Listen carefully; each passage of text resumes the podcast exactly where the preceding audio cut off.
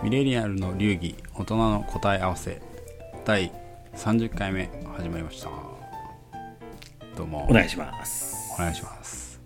あのちょっとね前回はあの ロッキーもアポロもちょっとドタバタしてしまってあ でしたね。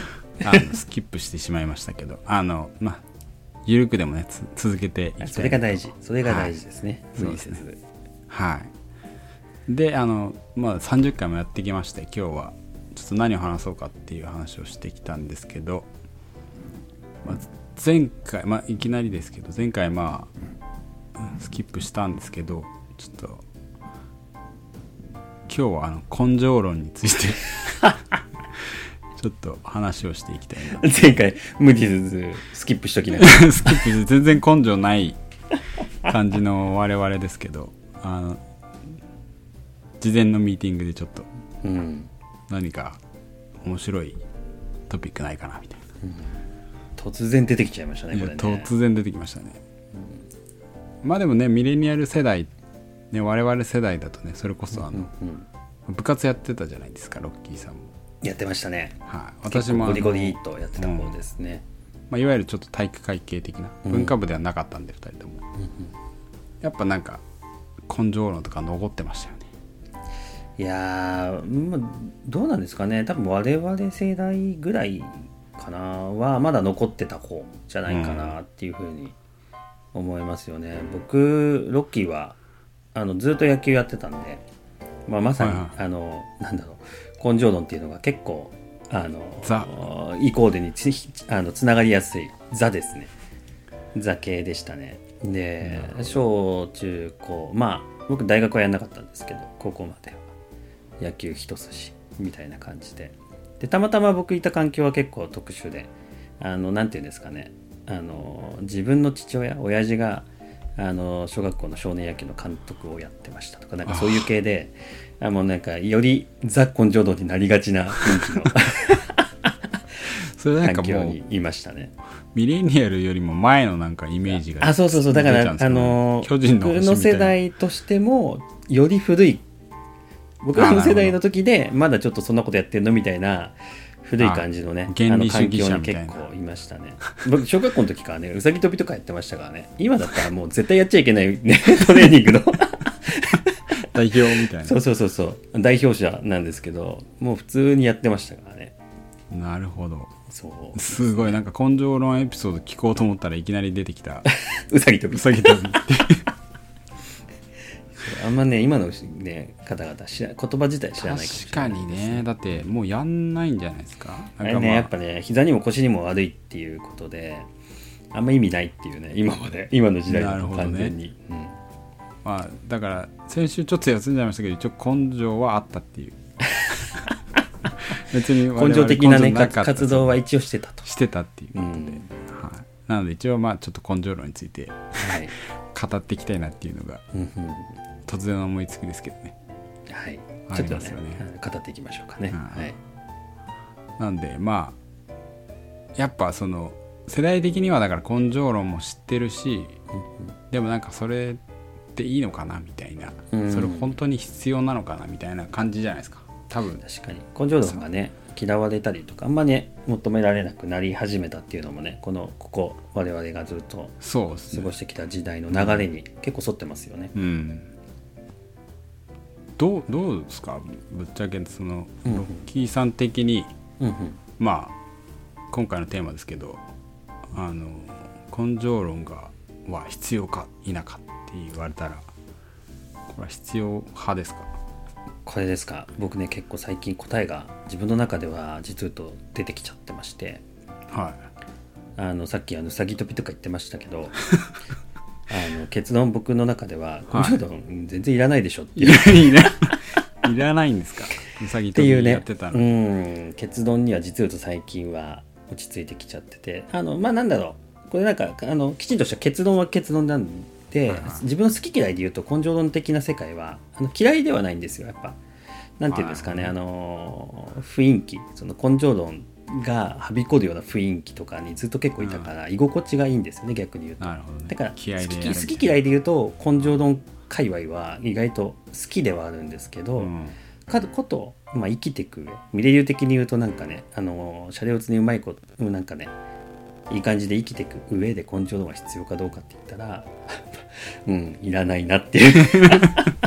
なるほど。嫌いじゃないけどいらないそうそうそう。っていうのが今のところ僕の中でなるほど。現時点で出てる結あの答えではありますね。それはなんその心はというかその反動的な感じなんですか、それとも？いやどちらかというと反動っていうよりも単純にあの根性論的な世界を感を持って仕事をし、まあ、僕の場合、まあ、仕事を前提に捉えると仕事とかはいはい。も含めて、まあ、生きていく上では根性論的な判断基準で考えていく方が多分あの効果的かつ効率的でない。っあ。ていうのが僕の中であの結論が出たんですよね。でまあ一応なんか理由は明確、まあ、一応あってあのなんていうんですかね。根性論のものの捉え方ってあうん。あの結構目の前にある何かで起きた事象をなんていうんですかね。もうあえてあなんていうんですか苦しいものっていうか。あなんかあえて、まあ、なんかなんていう壁っていう表現を使ったりとかっていう、なんかそういうものの捉え方な世界がな気がするんですよね根性論って。ででそれをなんとかこうなんていうの乗り越えていくっていうかね。あ なるほど。そうそうそう。うさぎ跳まあそういうび100回そうそうそう。1000回みたいな。そう何の効果があるか分かんないけど 目の前にそういう苦しいものがあるんだったらそれを乗り越えて次のステップにその先に何かがあるみたいなね。なんかそれがなんか根性論的世界のものの捉え方なのかって見ていて、まあ別にね仕事で苦しいこと起きた時に何クソって乗り越えるのもいや嫌いじゃないんですよねそういう人もね、うん。いやいいやなんかね微笑ましく思うんですけどいやことなんだと仕事で捉えた時に全然効率的じゃないなっていうふうに思っちゃうんですよね。うん。でなんか仕事をしててスマートにでなんかシャレオツにうまいことこなせる人ってうん。目の前にあることものが何だろう人から見て結構大変だなとか思われるようなことであってもなんかね、うん。そういう捉え方してない気がするんですよね。なるほどね。そう。なんか目の前に起きた事象とか何かもあの自分が達成したいあの具体的な目標であったりとか成果うんを達成するためのただの一つの過程みたいな。まあまあそれややんなきゃそこの目標には達成しないよね。じゃあやっとこうみたいな。うん。やっとこうっていうかまあやっとこうっていうか普通にあーじゃあ普通になんかあのこのステップだからじゃあ処理しましょうみたいな。あータンタンタンタンタンみたいな。で処理して。で次のステップで何か出てきても、ああまあこれはまあ確かにその目標に行くには必要だよね。じゃあちょっとやっておきましょうか、トントントンみたいな。なんていうんですかね。あれだね。あの、そうすごいね軽く。まあなんかあんまり意識せずにね単純に前に進んでいく感があるんですよね。確かにその目の前のタスクよりもその先にあるミッションとかうんうん。目標を見てるあ感じ。そうそうそうそうそっちを見てる感じ、うん。で根性論って多分手前のタスクを乗り越える。それをね最大の壁として 乗り越えていくことに意義があるみたいな。そうプロセス主義だ。ねまあ確かに。そうそうだったりそう。であとはもう一方は成果主義だったりっていう。うん。あのそう。いう気がするんですよね。だからあの根性論でやろうとしてる人って意外とスマートにいかないんじゃないかなっていう。うん。気がしてて根性論の世界で生きてきた僕が言うのもなんですけど根性論はあんま意味ねえなみたいな。意味ねえな。まあ別にだから根性論がない意味ないからといって別にしんどいことをやらないわけしんどいっていうかなあそうそうそうそう。なんですか？しんどいことをやらないってわけじゃないですよね。全部楽しんどことをするというわけではない。そうそう。しんどいことをしんどいものっていう捉えるんじゃなくて単純に、まあ、やんなきゃいけないことの一つ。で別にそれは辛いものでも何でもなくて、目標達成のためのステップの一つですよねぐらい。なるほど。のちょっと軽い感じっていうか軽いっていうかなんか何とも思ってない。普通のあ目の前にあるあの目の前のものを右に避けなきゃいけないんだったら右にただ単に運んで避けるだけでしょぐらいみたいな。ああ。あそうそう。じゃあまあうさぎ跳びは意味ないかもしれない。根性論的には必要で その目標達成には必要ないかもしれないけどスクワットを筋トレとしてなんか500回やんやることでこ達成できるのであればいやーそれは必要だからスクワット500回、まあ、やりましょうかねぐらい。ううん。で別にこうやって根性必要なくて目標達成達成したい目標が明確にあるんであればまあそれはやんなきゃいけないしやるべきだからむしろやりたくてやるみたいな。なるほどね。そう。で根性論的な世界で生きてる人よりも意外とそういう世界じゃなくて物事を何て言うんですかね合理的っていうかうんあのそうスマートっていうかクレバーに捉えられる人の方がでなんか効率的にやろうとするっていうかうまいことやろうっていう意識がある人の方がなんか何事も生きていく上ではうまくいくんじゃないかなっていううん。確気がねうんしててそう、まあ、ズバッと言うとだから根性論は まあ別になくてもいいかな。ただまあ根性論的な世界で生きてる人は好きっていう。嫌いじゃない。そうそうそうそう。単純に人として確かにね。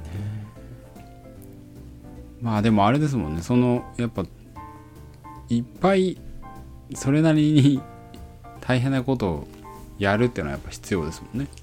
あそうそうそうそう。あまたね、まあ俗に言う大変なこととか量ねたくさんやんなきゃ何かいけないことっていうのはあるけれども、それは根性論的な捉え方でやってないやる必要はないっていうね、確かに。まあ会計士のね特にあのね試験勉強なんて、うん。まあ結構私は結構大変でしたけど。大変でした。あれね多少根性論感ありました、あの根性論感はありましたね。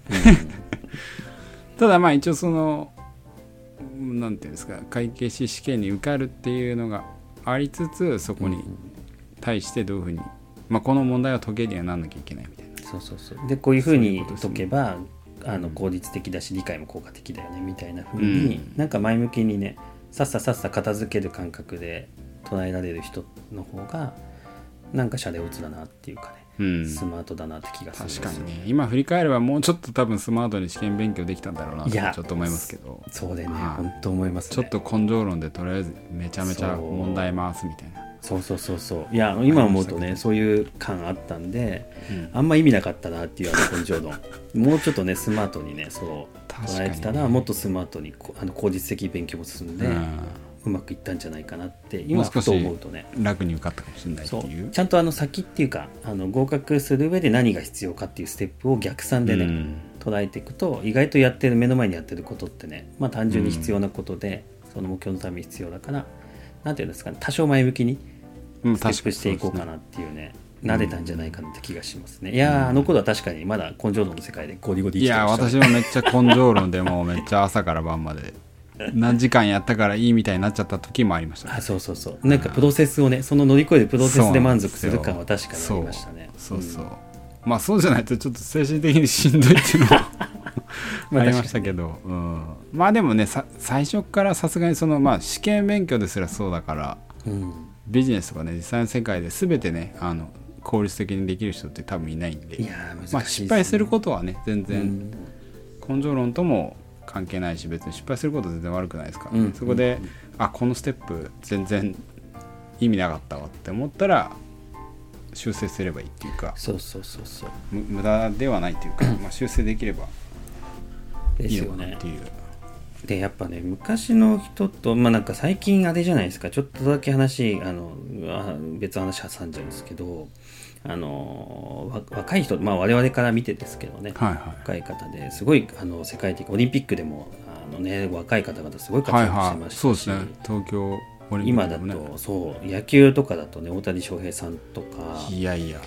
凄まじいじゃないですか。すごいですね。でもなんだろうやっぱねまあ僕別に彼のことし友達でもないし詳しく知ってるわけじゃないですけど傍から見ててなんか彼のねなんかススタンスとか考え方とかあとはなんかやってることとか見てるとなんでしょうね。あのーすごいスマートですよね。で根性論の世界観っていうよりもで生きてる人じゃないなっていう感じが、うん。まあもちろんすごい努力はされてると思うんですけど多分それもね、あの目標であるとかあのやるべきことっていうのが結構明確にあってそれを乗り越えるためのステップって捉えてやってるんだろうな、なんかだから見ててね楽しそうなんですよねすごい楽しんでるなって感があって、かこと根性論に生きてる人ってなんか歯食いしばって。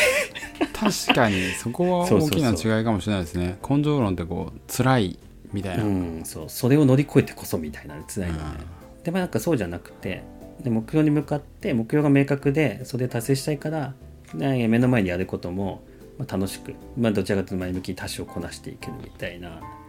今時今今時っていうか今のね方々って意外とそういう精神持ってるのかなと思ってで結果としてねそういう人の方から 活躍できんじゃないかなっていうね。気もねまあ全然ね話聞いたことない勝手な想像ですけどなんとなくそんな気もねしたりするんですよね。確かになんか能動的なところもあるかもしれないですね。あそうそうそうそう。の自分から好きで飛び込んでいくのと、根性論ってどっちかというとなんかまあやらされてるって言ったらあれですけど、うん。なんか先輩たちがやってきたからみたいなああそういうのもねそうそうそうそう。ありますよね、うん。無駄に。そう。無駄にある。そういうの、気持ちは大事なんですけどねでも。うまあ、ん、そう。嫌いじゃないけど確かに。そうでもやっぱねそうじゃないより根性論よりもそううん。なんか前向きにね、目標に向かってあのね苦しみステップを乗り越えていく、乗り越えるっていう言葉が良くないかもしれないですけど単純に目標に達成するためのステップを楽しんでクリアしていくみたいなうん。ぐらい確かにのね捉え方ができるとうん。いや多分活躍できる人になるんだろうなっていうか、まあ、その分でステップも早いんでしょうね。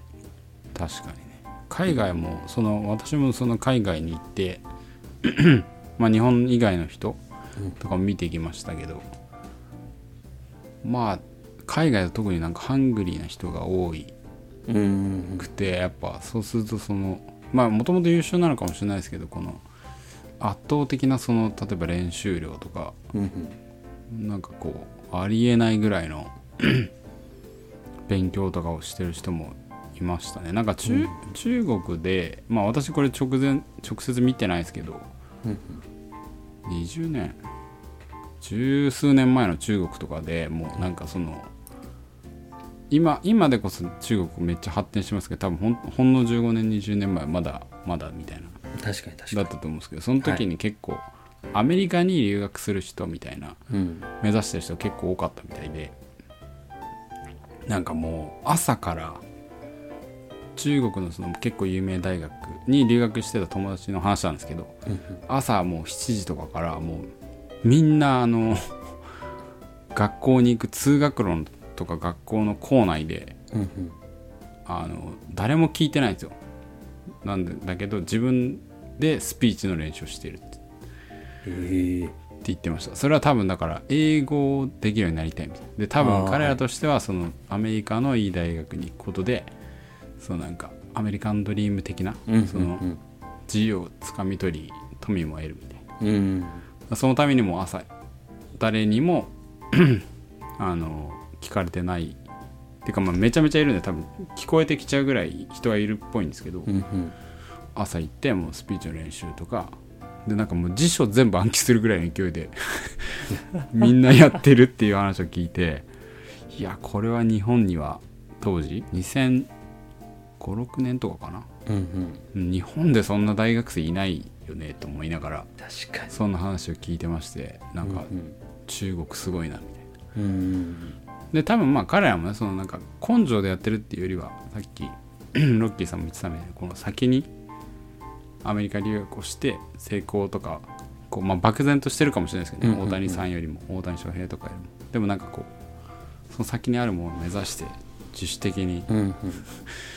あの大変な 量をこなしてうん。成長してるっていうのは、まあ、中国以外も多分結構貧しい国だとかだと全然こうここから成功をつかみ取るんだみたいな人たちは結構そういうトレーニングだったり練習をめちゃめちゃ積んでるなっていうのは見たんで、うん。まあそれはね多分根性じゃないんでしょうね。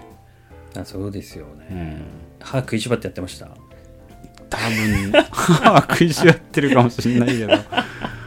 多分なんかそれは自分が成功するとかまあ他の人に負けないためにっていうそうですよね多分。ところでしょうね、うんだからこれをなんか1000回唱えたらなんかこうなんか仏になれるというか仏教的なその分かんないけど根性論的なやつじゃないんでしょうね。精神論的じゃなくてもうちょっとこの、まあ、そういう人もいるかもしれないけどうん。それを達成するためのステップとしてそう捉えてきちんとクリアしていこうっていうふうにやってるってことですよね。うん、やっぱだからねそれによってねやったことによって何が達成できるかっていうのがねきちんと明確になってるっていうのが大事なんでしょうね。うん。でそこに対して別に根性的意識っていうよりもそうきちんとそれをゴール。とあとはその途中途中のあの、アクションっていう風な感じでね捉えてまあ合理的なのかな？なんかスマートにねうまいことやれる人がうん。うまくより早くうまくいくのかな？そう。っていう気がねうん最近はしてるんですよね。なるほどやっぱミレ流的にはこの世代にはもうちょっと合理性みたいな。根性論よりも根性論を振りかざしたくなった時はちょっとふふっとグッと我慢して。そうですね。まあそうそうですね。我々世代はもしかしたらあーってなるかもしれないですけどね。いやーそうやっぱねついね。根性ねえなもっと根性そう言いたくなっちゃうんですよね。この根性なしがっつって。そう癖でね。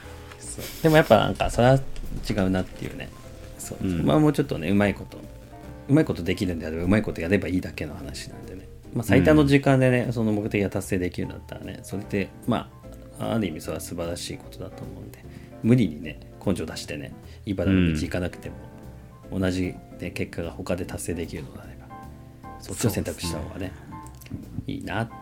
でも昔だと多分そっちを選択するとこの根性なしがっつって確かに死を乗り越えてこそだろみたい 確かにね。なそうそう。まあでもまあくなっちゃったりするんですけどね、そうですね。まあちょっと時代をどんどうん。ん変えていくためにも、そういう合理的なそうですね。ちょっと考え方ね取り組みができればいいかもしれないですね。やっぱ mission oriented っていうかまうんうんうん。あそういう 目標から逆算系の、うん、捉え方っていうのはね、うん。やっぱまあこれからの時代は特なんにでしょうね。うんそうじゃないと多分なんか日本もいやまあやばくはないですけど、まあ、ちょっと成長もね。あそう。いやなんかねそのね今ちょうどねあの首相もうん。変わって、またねあの国家戦略とかっていう話がねちょっとまた出てきたりとか、うん。まあ、出てきてるのか出てきてないのかよくわかんないですけどね。うんそう。でもやっぱねいやそうですよね。アポロさんおっしゃる通りであの日本もねもうちょっとなんていうんですかねあの戦略思考っていうかどういう日本の国にしたいんだっていう明確な目標から逆算してねそのステップそのためには何を達成しなきゃいけないんだっていうところがねうん。見えてくると。でそれをねあの別に政治に対して物申すとかいうそういうせ今話じゃないですけど まあまあなかなか出てきそうなんですけどそういうね考え方をねそうですね。政治家とか日本人全般的にするようになるとねより確かにね。社会だいぶあのもっとワクワクした社会になってきそうですよね、そう。ちょっとやらされてる感じゃなくてゴールが疲ねよく弊感じゃなくて。見えないっていうのがね、よく言われますしね。多うん分まあそういうところなんでしょうね、確かにね。いやーなかなか。まあでもねあのせ 政治とか国とか、まあ、組織レベルだとでかいですけど個人的なね個人レベルでこうあのそういう考え方を取り入れてったらもしかしたら皆さんのね人生も車両通になって根性だけで大変なことだけで生きなくても良くなると思うのでそうですね。まあまあ完全にあの前回休んでる私たちのあの 試験というか勝手なですね。意見をねあの言うだけの完回全になりましたけど。はい。はい、これが一応皆さんのチャレオさんの人生のなるきっかちょっとしたねきっかけになればいいなと思いますんで。またあのこんな感じでちょっとゆるいやつもちょくちょく入れてですね。やっていきたいと思うのでまたなんかはい。他にリクエストとかあれば、あのお問い合わせフォームもホームページにありますんでうんうん。ぜひリクエストいただければと思います。よろしくお願いいたします。はい。ということでこんな感じでゆるい感じで根性論についてはい。今日は話してみました。それじゃあまた聞いてください